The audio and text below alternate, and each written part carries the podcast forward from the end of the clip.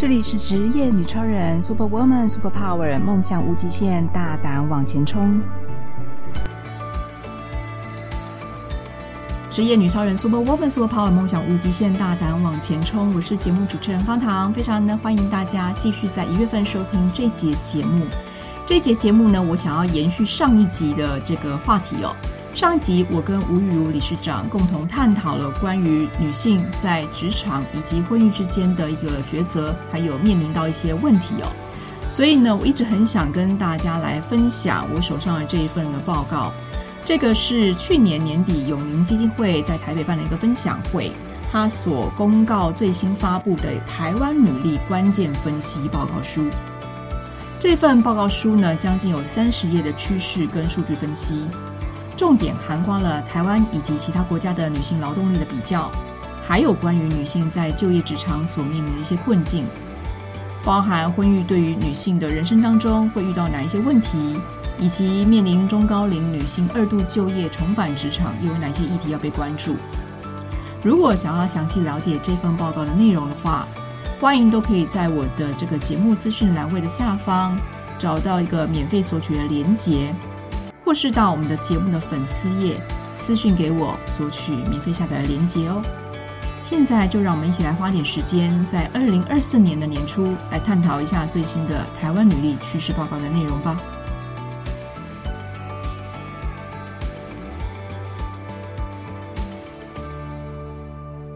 那接下来呢，我就是针对这份报告里面的一些详细内容来帮大家逐步来做一些导读哦。这份报告呢，主办单位是台湾永龄基金会跟永龄女力。报告的数据来源包含行政院二零二三年的性别平等副委员会，以及 APEC 妇女和经济政策伙伴关系工作小组的报告，还有行政院主计处，还有卫福部，以及许多民间企业啊，包含一零四啊、自由健康网、远见新闻网这一些，以及金融联合征信中心的资料。所以这份报告它具有比较客观的一些呃公开的数据。那我们终于可以看到社会上对于的女性的这个议题有些关注，而这份报告正是为了这些议题发生的开始。所以透过这一次的活动，也让我深刻体会到台湾女性在社会上所面临的各种问题，也让我们更加能够重视中高龄女性重返职场的挑战。这份报告将近三十页，内容不仅包含了一些台湾的女力职场的相关数据跟资料分析，还有也透过欧美国家啊，或是日本、韩国的国家来做一些相对的比比对的一些社会政策跟社会措施。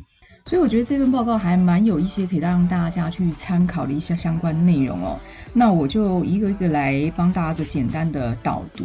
这份报告呢，主要如果从台湾女力的关键分析，有两个核心的切角，一个是全球化跟台湾在在地的职场女性的需求啊、可能从这个国际跟台湾女性现在职场概况，以及职场的这个女性的人物志跟生命历程，以及职家女性十大议题。还有台湾现行政策跟服务的缺口来做一个分析，那当然引申出来就是未来这个永龄基金会哦，会有一些创新行动的灵感跟想法，也希望可以这个做成一个职家女性生态圈的一站式的平台。所谓职家就是职场跟家庭这样的一个角色。然后呢，根据二零二三年呢，就是联合国妇女署跟开发计划署。他有发布了一个平等之路妇女赋权跟性别平等双指数的报告。这份报告里头哦，他有说世界上没有一个国家实现完全的性别平等。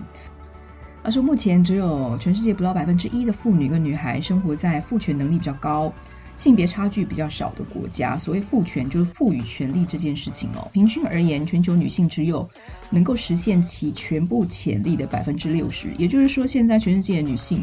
百分之一的女性哦，还可以在一个自由国度里头去发展她们的潜力。所以，如果这样平均看起来，全球的女性其实真正发挥她们的一个潜在能力的，可能只有百分之六十而已，还没有办法百分之百的去啊、就是开发出她们的全部的一个能力哦。所以，联合国妇女署也提出了全球关注一些议题的焦点。那其中最重要的两个面向就是：第一个要贫穷跟加强经济力；第二个最重要就是增强女性的全能。也就是说啊，目前全世界的女性啊，她在权力跟能量这件事情还没有被大量开发，所以在未来其实全世界都非常关注女力这件事情，就是这样来的。然后我们来看一看台湾的现在的性别概况哦，现在哦约有一千一百八十五万的女性。所以目前台湾人口里头呢，台湾的女性已经占了总人口数的百分之五十点六，我们已经超越男性的总人口数喽。现在是女多于男的状况哦。那这个性别平等在台湾这个呃这个市场来讲哦，这个区域来说，我们的性别平等还是居于亚洲之冠。那为什么这么说呢？其实这个数据是用这个生殖健康、父权能力以及劳动市场这三个领域的五个指标来做衡量。所以其实我们在国际当中哦，在女性的父权这件事情还是非常的呃友善、非常的自由的，还是名列前茅的。相对于日本啊、南韩、新加坡啊、中国，我们的不平等指数是最低的。反过来说，也就是说，我们的平等指数是最高的。那如果来看女性研究人员的比较，我们从这个台湾、日本、南韩、英国、芬兰来做比拟哦，台湾的女性的研究人员人数哦，相对于还是比日本、南韩还要高。当然略低于英国跟芬兰哦，但是整体而言，在国际当中也是相对排名比较前的。那从过去十年的数据来做对比哦，台湾女性在教育、薪资啊、就业等等这个数据，在过去十年当中一直持续在提升。也就是说，我们的性别差距其实越来越缩小当中。比如女性的教育程度，它提升了一倍；性别薪资的差距其实缩小了三点七 percent。而且女性参与的这个劳动率哦，也增加了两倍，所以其实，在过去十年当中，台湾的女力成长呢，相对幅度非常高的提升。所以这份报告哦，其实也用这个人物志的方式描绘了在我们身边可能会有这样的职家女性。所以职家女性可能她是职业妇女或家庭主妇。比如说，她举例的有三位女性，光呃在年龄上面是三十岁、三十六岁跟四十八岁。其实这三个年龄层呢，代表台湾女性现在的所面临到的现况。呃，三十岁的女性呢，她可能在刚结婚的时候面临到婚育的问题，所以刚结婚的时候就要开始去打算，她是不是啊、即将要生育小孩，然后要不要留职停薪。那根据二零二三年台湾的一些人力银行的调查报告显示哦，很多女性在三十岁啊的职场压力最重要就是因为为了结婚生子，所以会造成这个职场中断跟呃就是个人生育选择公共化的问题。直接跳到三十六岁，三十六岁又面临到一个问题，她可能结婚哦，生完孩子了，可是生完孩子这件事情呢，产后之类的女性，她所面临到的可能就是在这过程当中，她有怀孕生子的问题，有不孕的问题，然后还有人工试管啊，或者是备孕阶段的问题，所以不论是这个孕前跟产后，都会相对的有一些呃心理忧郁的一些问题。在困扰着这一层的女性，在台湾呢，有三到八成的女性，其实在产后需要经历一段心理的低落的波动期，就是类似产后忧郁症。然后更有一成的女性哦，因为这样子一个非常痛苦的产后忧郁，要跟她坚决的对抗。其实这件这个问题已经讨论非常久了，也是在这个孕前跟产后的女性常常所面临到心理最大一个痛苦。好，那接下来我们要讨论四十八岁的女性又会遇到哪一些问题？那当四十八岁的女性呢，来到了结婚生子、进入家庭之后，在他们过一段时间，好不容易把小孩子养大了，可是另外一个问题又出现了，就是他们的父母其实年事已高。那无论有没有结婚，在四十八岁这样的女性所面临的阶段是，她如果单身，可能还有时间跟余力来照顾父母，甚至跟兄弟姐妹可以一起共同的照顾。可是啊，如果自己已经有小孩要照顾了，还有公婆要伺候，那家里一些家务事也造成她沉重的负担。当这样子的个女性哦，所面临到的可能就不是只是单一的问题了。而在台湾有将近六成的长照使用者，通通都是由女性来担任照顾者。而当女性担任照顾者之后，几乎她很难回到工作岗位上面，所以她就变成了经济生活跟社会的断层。所以，我们回过头来再来探讨女性哦，在人生旅途当中可能会有这些卡关。刚刚我们探讨到三十岁、三十六岁、四十八岁，将近十八年的时间。所以呢，在二十九岁过后，我其实很多职业的女性哦，呃，就开始会有转职啊，或是呃就业上面的跳车潮。台湾约有近五百二十位的职业女性哦，然后我们在三十岁过后，也就是二九三十左右，应该出社会好几年了，陆续也因为婚育的问题啊，还有照顾的问题而离开职场。三十岁是个过渡期。然后最近这几年，在疫情之后，其实女性无酬照顾这件事情呢，呃的状况越来越多。在疫情之前，区域女性从事无酬照顾跟家务工作的时间是男性的四倍，因为疫情之后呢，更是比疫情前更高。也就是说，疫情过程当中哦，其实照顾家里的老人、小孩啊，或是疫情很多人都在家里面，大部分都是女性在做这样的一个照顾，而且是无酬，因为她可能疫情的关系啊，失业啊、待业啊，或是职业中断之类的。然后我们回到就是在这个人身安全警报当中的这个回旋哦，是在这个职场骚扰，还有这个跟跟踪骚扰，八成以上的受害者都是女性。所以，人身安全一直在一直是这个女生的人生当中一个非常重要的议题。百分之八十的女性都有曾经遇到这样的问题，所以进而造成他们的身心焦虑哦。刚才说了，不管是在就业跳车啊、转职啊、疫情之后的长啊照顾的责任呐、种种的问题，就让他们的身心焦虑的状况越来越严重。然后一直到这个回到家庭跟职业当中，有十个没有就业女性，有四个就是在照顾当中无法。返回职场，不管是照顾老人或小孩也好，这个都是一个女性这十几年来哦遇到了一个老问题。所以这份报告当中哦，开始从这些面向去做一些分析。妇女需求趋势研究报告里面其实有五大议题，包含经济与就业、健康与安全、职涯发展跟生涯规划、各种生命阶段的照顾角色跟中高龄的退休之类的。那这份报告主要先针对经济跟就业，还有健康跟安全两大的面向来做讨论，而这两大面向再拉出两个所谓的职家女性的两个构面，包含经济跟就业、健康跟安全里头，需要面对职场跟家庭，或是曾经现在正在婚育当中的女性，面对这两个问题要怎么样来做呃处理？那这里头就拉出了十个问题，就是十大议题。哪十大呢？包含第一个自我觉察跟自信。第二个婚育照顾跟离职，第三个育儿照顾，第四个孕产照顾，第五个人身安全，第六个是心理健康支持，第七个职场平权，第八个薪资差距，第九个重返职场，第十个是女性创业。这十个议题哦，是台湾女性现在所面临到哦，刚刚我们说的从三十岁到四十八岁，将近其实快二十年。所有女性在这个阶段都会遇到非常重大的十个重点的议题哦。然后她在这个报告里头又提出了一份报告，叫做《未来时代创新妇女》，这是卫福部跟家庭署在民国一百零九年的时候所提出来的报告。他们就是从这个分析数据当中去推出妇女需求趋势报告里面的论点。他们发现，台湾的成年女性最常搜寻的就是就业跟健康两个议题，而且超过四成都认为。他们其实还没有找到最适合的工作，将近八成的女性会担心，她根本没有办法平衡她的工作跟生活。所以，其实大家一定会常常发现，每一个就是不管什么新闻节目啊、社会议题啊，只要采访到创业女性啊，或是职业女性，都会问她说：“啊，你怎么平衡你的工作跟生活？”这个其实也是老问题，是没有答案的。我觉得报告当中更提出了关注五大议题，包含了刚刚我们提到的，就是经济与就业、健康安全、职业发展、生涯规划。还有各个生命阶段的照顾需求，以及中高龄跟退休的需求。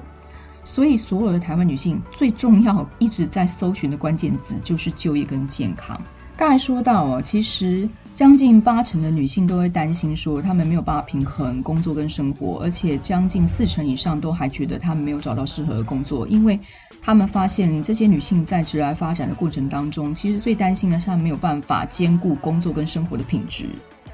然后有一部分的人，将近一半的人是担心他们根本没有人生目标跟方向。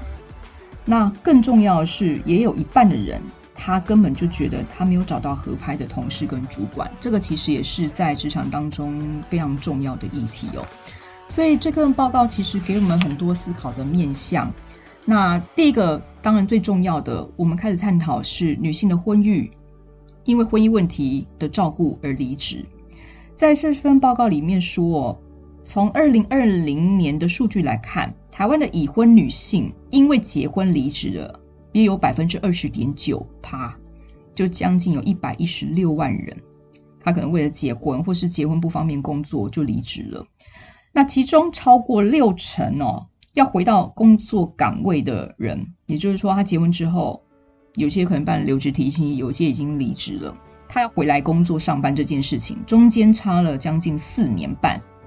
有四年半的时间，他才有办法回过头来重新上班。主要一部分是因为哦，他没有办法这个回到马上回到工作岗位，是因为照顾家庭的责任，包含可能结婚之后就生了小孩，生了小孩你总要等他长大之类的，也要将近等他上了幼稚园，可能才有时间可以让这个妈妈回去上班。啊，包含有照顾，刚刚我们说的就是高龄的这个父母，也需要他来照顾。嗯，在这个婚育照顾这个议题哦，是。目前在职场上的女性所面临到最大的难题。那我们来看一看别的国家是怎么做的。比如说，在这个报告里头，他有说瑞典哦，它是性别平等的第一名。他们呢，反而是在三十岁的这个结婚生子之后，劳动参加率就是投入到职场工作的比例增加百分之十趴，这很不可思议。就是他们结婚之后，反而可以重新回到马上回到工作职场上面去上班。那对比下来呢？二零二零年这个数据说，二十五到二十九岁的台湾女性劳动参与率其实本来有九十点五 percent，高于世界各国。可是呢，三十岁就是一个超级大的断层，马上就下降到了十八趴，中间差了将近有七十趴左右哦，这是很可怕的。那瑞典为什么相反呢？可以在他们就是女性结婚生子之后，反而回来职场工作？上班增加了百分之十趴，不降反升。因为瑞典做了几个社会的政策跟步骤。第一个，他们的政策支持他们的配偶，其实在生完小孩之后呢，是可以共享四百八十天的育儿假，一直到小朋友八岁之前，其实都可以休这个四百八十天的育儿假，将近一年半共享。第二个。他们的部会合作从二零一四年开始就积极跟政府一起做这个性别合作计划。第三个，他们从二零零八年开始呢，就是针对每一个拥有二十五位以上员工的公司，每年都会调查他们的公司的薪资的性别差异。也就是说，他们都会调查，如果你的员工雇佣超过二十五岁以上，那男性跟女性的性别的这个薪资不能因为性别的关系而有过大的差距。如果被查到的话，他们是要罚钱的。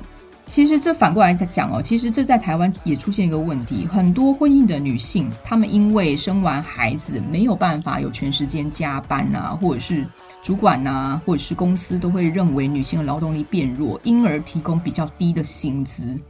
有点被动式或强迫式，他们回到职场的一个代价，反而没有因为他们的之前累积的一些能力跟经验哦，可以让他们的。获得更好的一个薪资，所以逐渐跟男性的薪资的比例差距越来越大。那接下来再来探讨一个所谓的孕产健康的问题。从结婚生小孩，刚我们提到的是婚育照顾离职哦，另外一部分很多的女性是因为婚育健康的问题才离职哦。刚我们提到产前忧郁症的状况，其实是对于女性来讲是一生当中其实最重要的关键时刻。呃，科技部从二零一五年到二零一七年研究发现，患有产前忧郁症的女性在家庭关系跟生活品质上面是需要被照顾跟支持。可是这件事情不是只有她个人或是家庭的责任，她还需要雇主、还有公共卫生的条件跟社会政策跟家庭共同来理解跟创造这样的友善环境。这个意思应该是说，在过去女性不论是在产呃孕前、产后，其实面临很多心理状况的问题。那很多人嗯都会认认为哦，这时候的女性情绪状况是非常不稳定的，所以在职场上面可能会有一些冲突部分会被主管质疑，会被同事误会。那其实这都是有一些心理的状况是需要被关心跟照顾的。那因为根据社团法人台湾生育改革行动联盟调查指出，六成以上的产妇跟伴侣他没有接受过产前教育。所以，从孕前、孕产健康到产后的心理健康，在过去哦，呃，这几年应该好一点。在过去，其实其实很少被讨论到的。那行政院性别统计资料库二零二三年九月公布，孕产妇女的死亡率目前是十万分之十三哦。台湾台湾是十万分之十三，高于日本十万分之五。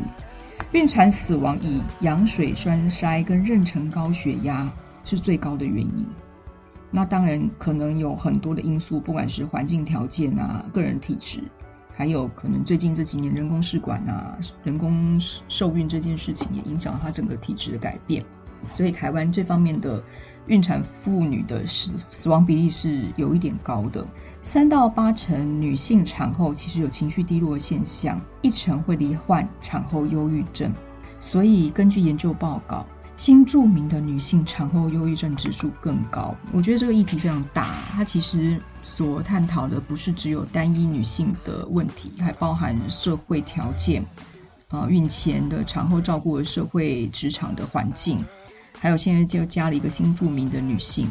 这个社会议题在台湾陆续都在发生当中，所以也是非常需要被更加关心跟注意的。然后我们再来接续探讨一个问题哦，就是好，你生完小孩之后的育儿照顾，其实目前这个议题探讨的最多，因为托育资源不足也不够弹性。啊，根据托育政策催生联盟调查发现，虽然台湾的家双亲家庭增加，因为一个人实在没有办法养起一家子，所以双亲家庭的比例其实是蛮高的，但三岁以下的幼儿送到保姆啊或托儿机构的比例仍低。零到两岁只有十七趴，两到三岁只有三十六趴。最重要的原因就是公托时间，还有公托数，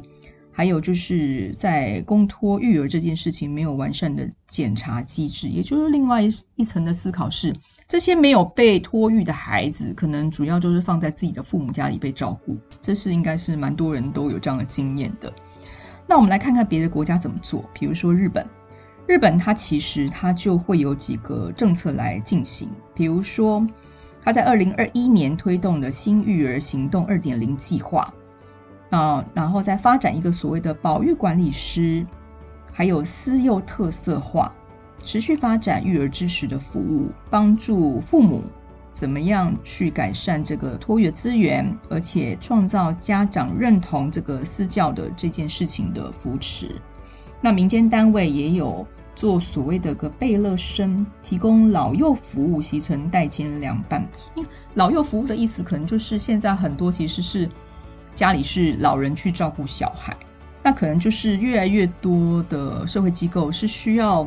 帮助他们，就是如何处理老人照顾小孩的这个过程，让他们成为一个良性的循环。所以在日本，其实也有很多这样的一个啊。社会的机制，成立公立保育机构啊，比如说在车站啊，或是空的教室做这样的保育措施，也设置一些实验行动来做推动。接下来提到的就是人身安全了。呃，其实，在人身安全的妇女，在社会这个议题也是非常常被关注的，尤其是不管是家暴也好，或者是职场性骚扰也好。最近这几年的 MeToo 事件，还有在职场上面的一些性别霸凌，都是常常被关注的焦点。那在过去的这个报告研究当中，妇女遭到自己亲密的伴侣做暴力行为这件事情哦，几乎占了百分之十九 percent。每五个女性就可能会有一个人持续是被这样子受到了威胁。所以他们统计的数据，从两千一九年。到两千零二二年哦，一九年是十七趴，二二年是二十四趴，成长了将近五趴。伴侣就是另外一半哦，互为通报者逐年上升，就是也不可能都是女性被家暴，有些男性也被家暴。主要重要原因可能就是一来一定是跟钱有关，二来就是子女的教养，第三个就是有第三者介入的一些议题发生冲突。那不管是男性、女性被家暴也好哦，这件事情当然女性占了大多数。那国外是怎么做的呢？比如说看到英国，他们曾经哦针对这个妇女受暴的研究，发现哦女性她其实要被打、被尝试家暴七次，才有脱离暴力循环这样的能力。这个数据其实我也觉得蛮好奇的。呃，就是女生可能要被挑战这个七次这样的经历，有亲身感受到之后，她才可能愿意或是有能力去脱离这个暴力的循环。那可能不管是她她身处在什么样的条件哦，的确需要一些时间才能够适应。那瑞典那边的调查是说，外籍跟移民的女性受到家暴的比例是本国籍女性的两倍多。那当然，我相信这人在异国他乡哦，你不是本国人，你不管是语言啊、文化啊、习惯，一定跟当地有所不同，所以冲冲突上面一定是更大的。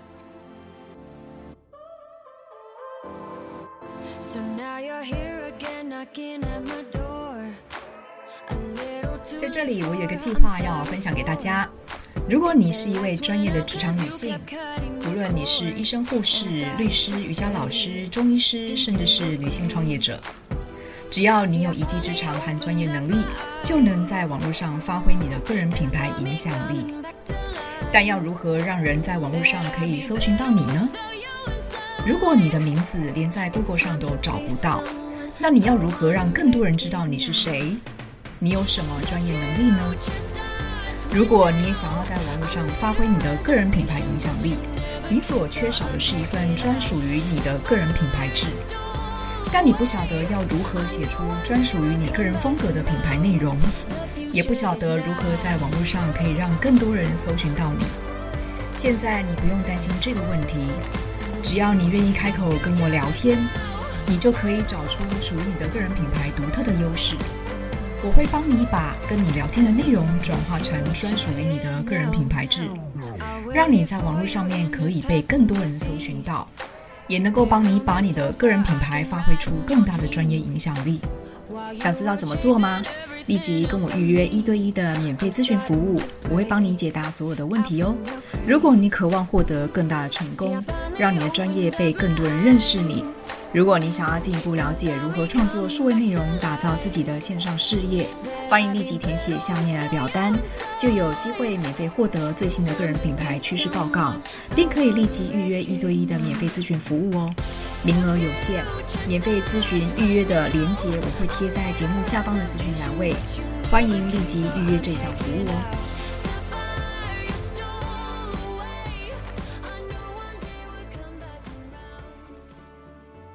接下来探讨一个心理健康的问题哦，职场女性压力被低估，呈现中高度。二零二一年，一零四银行曾经回收一千零四十五家的公司跟一千零三十四名的女性工作者，他们做了问卷调查，然后女性工作者呢自评是五点九分，是中高度的压力，可是企业她自己却评估是四点九分，显示女性就是在职场的女性，她的压力是被低估了。而其中又以如果家里刚好有没有满十二岁的小孩子的女性族群压力是最大的，所以这个其实就是在现在很多职场公司，他认为这个女性的压力的落差，这个不是公司企业能够去呃去了解的。那国际政策怎么做呢？比如我们来看一下美国，美国它有一个卫生政策研究媒体 KFF，他们在二零二二年的时候呢，也发表过一个报告。好，发现到百分之五十的成年受访的女性，她们认为心她需要被心理健康跟支持的。然后，美国卫生的统计中心也说，女性罹患这个抑郁症的焦虑症之几乎是男性的两倍，因为他们不管在职场啊、家庭生活当中所面临到，嗯，可能在压力上面是倍增的，可是。外面的人，外界的人，不管是男性也好，另外一半也好，主管也好，公司也好，可能不是那么理解，所以他们的压力是倍增的。除此之外呢，我们来谈到最近还蛮这个常被社会新闻事件所提出来的职场骚扰的问题。性骚扰的申诉调查案件其实上升了二点五倍。根据卫福部性骚扰事件申诉调查，过去五年内的通报案件上升了二点五倍，从二零一八年的八百一十七件到二零二二年是两千零八十六件。难怪最近的社会新闻有这么多是关于这个性骚扰之类的。劳动部它其实呢有预估哦。每年大概有二十五万人是遭受到职场性骚扰，可是将近有八成的人选择没有办法去申诉。这应该大家也可以理解，大部分被骚扰的人应该超过一半，或是甚至不止一半都是女性。女性通常在职场上面，如果弱势的话，是不会主动去让这件事情去曝光，因为影响她的工作。所以呢，在这个职场安全网仍然会有漏洞。那根据民国一百一十一年性别劳动分析，很多员工规模达到三十人以上的公司企业，仍然有超过一成没有订定性骚扰防治措施。那更不用讲三十人以下的小公司，根本没有人去管这件事情。不只是台湾，在全世界都一样。我们来看一下巴西，人家是怎么做的呢？巴西它其实就主动成立一个社会创新组织，去关注性别平等跟行动，然后呢，帮助这个巴西跟世界各地的女性在生活上面产生正面的影响。所以他们开始呢，就从二零一三年呢，就发起一个打击骚扰运动。他们从社群的动员，然后创建了一些性骚扰发生的危险地图。以及透过跟民众的沟通，持续让社会大众理解这个职场性骚扰是普遍性的问题，绝对不是没有发生过、不存在的。这是关于职场性骚的部分。谈完了所谓职场骚扰，我们再谈一下薪资的差距。其实根据研究指出哦，我们要走到性平等的道路，其实遥遥无期。真的要达到平等这件事情，可能还要花三百年。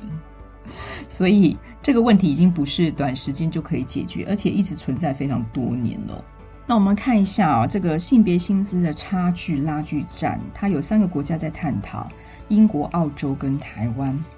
台湾从民国一百一十一年的调查当中有发现，台湾女性的平均时薪是三百一十四元，然后男生是三百七十三元，所以两性的薪资差距是百分之十五点八趴，这代表。女生需要比男生呢多工作五十八天，相当于需要工作四百六十四个小时，才有可能达到平等。哇，你可以想想看，我们要比男生多做这么多的时间，才有可能跟他拿到一样的薪水，这不气人吗？但英国跟澳洲相对比台湾来讲，当然好一点啦。哈。不管是英国它制定的一个雇主的薪资报告的公开化政策，还是澳洲它其实针对性别薪资差距。的这个评论评比哦，这里几年都有往下降的趋势，也就是说性别平等的薪资差距越来越低。那英国做法呢？它是规定，只要你是有两百五十名以上的员工，你的这个雇主公司需要定期的去报告你的性别薪资差距的数据，而且是公开化的。那当然，如果就是你的数据分析哦，如果不是很好，可能就会被罚钱啊之类，有一些政策。会影响到这家公司的营运。那澳洲它怎么做呢？澳洲它倾向于就是性别间从事行业别、职业中断影响跟职场沟通的策略跟领导机会。它从这几个观点来帮助女性啊跟这个雇主在这个职场当中，让他们的薪资差距能够逐渐与平等。这是需要这个教育跟市场观念的沟通引导的。接下来我们谈到一个非常重要问题，就是女性重返职场的这个问题哦。其实二度就业或是让女性哦，呃，在离职之后重新回到职场工作这个问题的面向非常的广泛。那女性重返职场遇到的难题，刚刚我们提到了，不只是婚姻问题、生产、育儿跟家庭照顾这样的角色，大部分还是落在女性身上。所以，从这个有一份报告是《妇女趋势研究报告书》里面就发现到，影响女性重返职场最重要的三个关键跟需要哦。第一个，充分的托育措施跟社会资源；第二个，展现专业还有自我成长跟经济独立；第三个，要有人支持跟陪伴，找寻这个她能够重返职场这样的方向。这是现在台湾女性所遇到的三个最重要的问题跟需要。那我们来看英国怎么做。英国在这个性别平等全国全世界排名十五，当然是领先于台湾。他们呢，在二零二三年的时候推出了妇女就业训练计划，以帮助女性重返科学、技术、工程跟数学等职务。然后这项计划是专门针对因为需要长时间照护他人离职而需要重新获得工作技能的人。他们怎么做呢？第一个，他们的政策呢是扩大到补助托儿，补助年龄向下到九个月大的小孩，就是 baby，然后五岁以下的幼儿，然后每个星期呢，就是这项的补助计划都可以获得三十个小时的免费托婴，每小时每星期三十个小时，平均一天大概是呃就是六个小时左右。这是政策的支持。那民间怎么做呢？他们呢，就是刚才提到有成立一个 Woman Returner 的组织，在二零一四年，他们开始跟企业还有这个女性跟政府帮助专业人士长期职涯中断的女性职重新返回到合适的职务，不管在技术也好啊，学习也好，培育技能也好啊，有这样的辅导的资历，这是帮助女性重返职场的非常大的关键。那除了重返职场之外呢，有一部分的女性呢，她选择创业而不回到职场。创业其实也是另外一种重返职场的方式哦。那根据台湾一百一十一年底的全球营业事业的数据统计，呃，男性跟女性创业的一个成立事业体的比例哦。总共一百一一百五十七点六万家里头，男性就占了百分之六十三点一，女性占了百分之三十六点九。女性的比例当然还是明显的比较低一点的。那根据万事达卡二零二二年的统计，女性创业的数据指数哦，台湾女性的创业力是亚洲第一名。可是，在全球六十五个经济体系当中，台湾更跻身第六名。但是在资金、资源跟国际连结。这上面三个问题仍然是许多女性创业家面临到的挑战，这一定的。女性在这方面的资源很多都处于弱势，都还是需要被被人扶持的。那相对于男性而言，这三个面向更是困难。